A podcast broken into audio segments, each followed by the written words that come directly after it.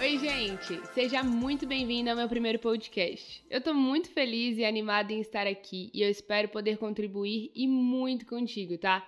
Lembrando que toda semana tem um episódio novo, então já me segue para ficar por dentro de todos os conteúdos, combinado?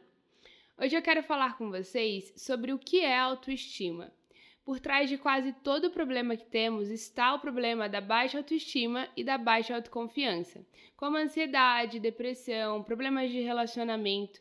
Então, como nos sentimos em relação a nós mesmas afeta crucialmente cada aspecto da nossa vida, desde o modo como a gente funciona no trabalho, na família e também no amor.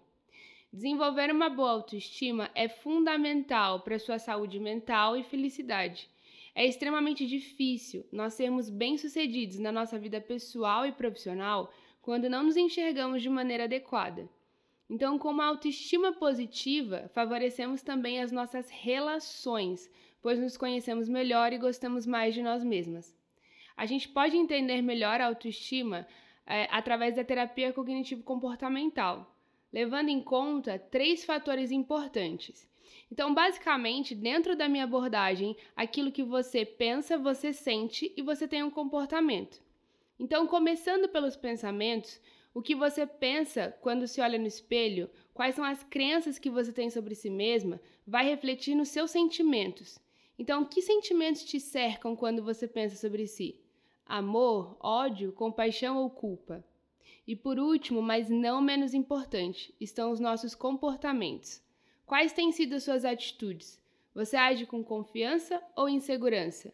Você tem praticado o autocuidado ou tem se negligenciado? Para fechar esse podcast, eu gostaria que você fizesse uma avaliação honesta sobre como está sua autoestima hoje.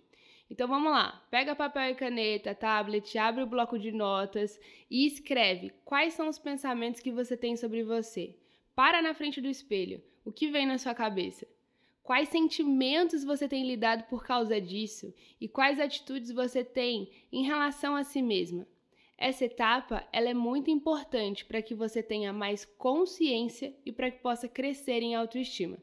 No próximo episódio, nós vamos ver o preço da baixa autoestima e como isso pode influenciar a nossa vida.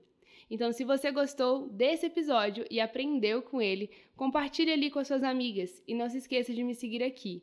Toda semana temos conteúdo para te ajudar na construção de uma vida mais saudável. Um super beijo e até a próxima!